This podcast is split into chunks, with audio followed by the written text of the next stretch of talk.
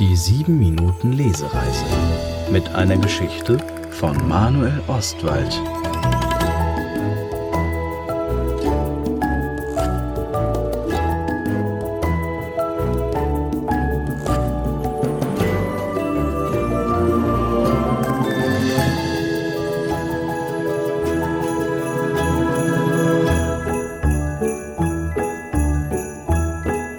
Die Schneeflockenfabrik 2 Die zerrupfte Brieftaube Anscheinend nennt sie mich Jack. Na großartig, dachte sich die Taube Gurdula und pickte auf dem kleinen weißen Zettel vor sich herum. Eigentlich sollte sie längst unten sein. Ihre gefiederte Taubenbande hatte gerade einen aufgerissenen Sack Körner hinter dem Bioladen entdeckt. Es war ein besonderer Tag, und die Menschen gaben selbst den Tauben gerne etwas. Trotzdem wusste sie, dass man jetzt schnell sein musste, wenn man noch einen fetten Kürbiskern abbekommen wollte. Aber dieses Mädchen hatte so lieb geguckt und auch ein bisschen traurig. Die meisten Tauben sahen in den Menschen ja nur dumme, fette Riesen, denen manchmal leckeres Essen aus ihren großen Händen und Mäulern auf den Boden fiel. Gurdula hörte ihnen aber gerne zu. Sie mochte diese lustige Sprache und verstand mittlerweile das meiste.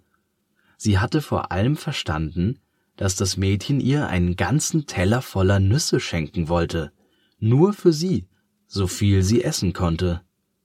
Dafür musste sie aber mit diesem Zettel vor ihrem Schnabel hoch in die Wolken fliegen. Man musste es nicht schönreden, sie war alt, ihre Federn zerrupft, und ihr linker Flügel schmerzte schon beim kleinsten Flattern. Gurdula hatte schon lange nichts mehr gegessen und ein furchtbares Knurren im Bauch. So gerne hätte sie eine Nuss, ein kleines Korn oder nur einen Krümel. Gerade gab es für sie zwei Möglichkeiten. Unten hinter dem Bioladen um ein paar Körner kämpfen, dass die Federn fliegen, oder auf ihre alten Tage zur Brieftaube werden und den Zettel des Mädchens hoch in die Wolken bringen. Sie hüpfte aufs hell beschienene Geländer, um nach unten schauen zu können. Ein buntes Meer aus Tauben tummelte sich um den Körnersack. Knallende Flügelschläge, wütendes Pfeifen, gieriges Picken. Es war schrecklich. An einer Stelle neben einer kleinen Treppe sah sie mindestens acht verschwommene Tauben in ein gurrendes Knäuel verstrickt. Sie stritten wie wild um ein paar Körner. Gurdula hatte den Schnabel gestrichen voll davon. Immer dieses Wettpicken um die dicksten Körner und Krümel. Heutzutage gab es ja sogar Tauben, die einem ins Auge pickten, nur weil man ihnen gerade im Weg war. Einen halben Flügel hatte sie schon verloren. Das war nichts mehr für sie. Aber ein Brief bis in den Himmel fliegen? Die Wolken hingen ziemlich hoch, viel höher als Gurdula je geflogen war. Wofür hielt dieses Mädchen sie denn? Für einen Zugvogel, der ohne Probleme über die Weltmeere fliegen konnte? Sie war eine alte, zerrupfte Stadttaube mit kaputtem Flügel und knurrendem Bauch. Mehr nicht. Traurig ließ sie den Kopf hängen. Sie würde sich wohl nachher hungrig ins Nest legen müssen, an diesem Tag, an dem die Menschen so nett waren und hinter ihren gelb beleuchteten Scheiben so unglaublich viel aßen. Plötzlich huschte der Zettel mit einem Windstoß an ihr vorbei wie eine wirbelnde Schneeflocke. Taumelnd fiel er in die Tiefe in Richtung Taubenmeer. Das war sie, ihre letzte Chance auf ein Weihnachtsessen, wie die Menschen es nannten. Plötzlich sprang sie hinterher. Vielleicht war es ihr hungriger Bauch, der ihr einen Schubs gab. Was soll's? Ein Versuch war es wert. Sie flatterte mit ihrem heilen Flügel und geriet ins Trudeln. Mit schwindeligem Kopf schnappte sie nach dem kleinen flinken Zettel im Wind. Ihr Schnabel war einfach zu klein, um ihn zu erwischen. Pelikan müsste man sein, dachte sie. Die hatten riesige Schnäbel. Die wütenden Tauben kamen immer näher. Auf einmal bekam Gurdula Angst. Was, wenn einer von diesen jungen Hüpfern den Auftrag erfüllen und all ihre Nüsse bekommen würde? Sie streckte ihren kaputten Flügel aus und segelte nach unten. Gerade mal eine Menschenhöhe vor den gierigen Tauben schnappte sie sich den fliegenden Zettel und zischte davon. Sie flog ein Stück weiter und landete vor der kleinen Post, aus der eisiges Licht auf die Straße schien. Ich? Eine Brieftaube? Warum nicht? Gurdula nahm den Zettel so fest es ging in den Schnabel und schlug mit den Flügeln. Immer höher schraubte sie sich in den eiskalten Winterhimmel.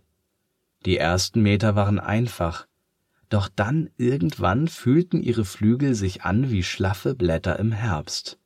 Gerade wehte kein Wind mehr, der sie tragen konnte. Sie musste kämpfen, und zwar richtig. Ihr linker Flügel schmerzte schon wieder. Immer dasselbe.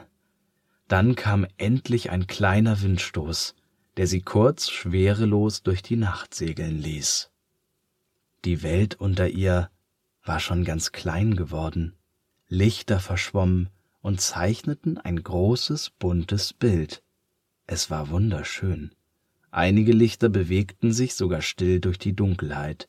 Jetzt war Gurdula schon so hoch geflogen, dass es sich nicht mehr lohnte, einfach wieder umzudrehen. Ihr Flügel tat natürlich immer noch weh, doch langsam hatte sie sich an das Stechen gewöhnt und flog einfach. Über sich sah sie nur ein schwarz-blaues Nichts.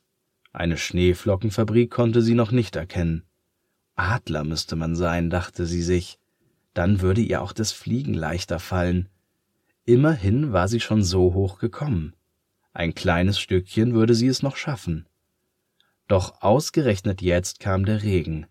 Erst nur ein paar Tropfen, doch schon bald peitschte er in ihre müden Federn. Sie kämpfte und kämpfte, nur nicht abstürzen, ihre Flügel wurden immer schwerer. So fühlte man sich also als Brieftaube.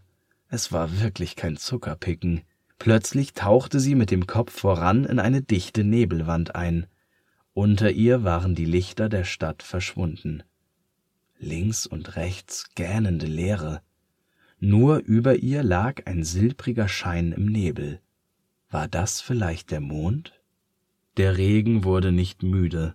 Nass und kalt hämmerte er ihr auf die schmerzenden Flügel. Dann ein heller Blitz, irgendwo neben ihr.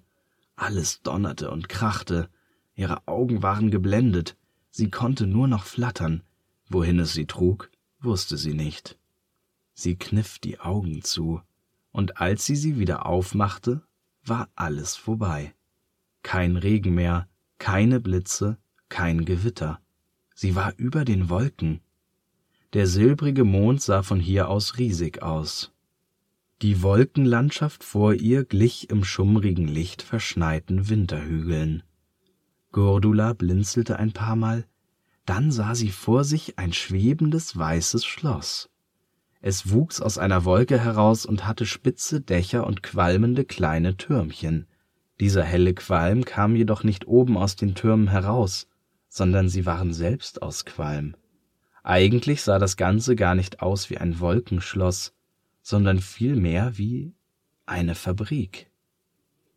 Sie flog näher und plötzlich tanzten um sie herum ein paar einsame Schneeflocken im Mondlicht. Goadula konnte die Belohnungsnüsse schon schmecken. Am liebsten hätte sie einen Freudensalto geflogen, aber dafür war sie viel zu müde. Mit ihren letzten Kräften kämpfte sie sich bis zur dicken Wolkenwand der Schneeflockenfabrik und zischte hindurch. Sie klatschte auf den Fußboden, der gleichzeitig fest und neblig war. Erstmal durchatmen. Ihr Hals tat fast schlimmer weh als ihre Flügel. Sie biss den Schnabel zusammen, indem sie immer noch den Brief trug.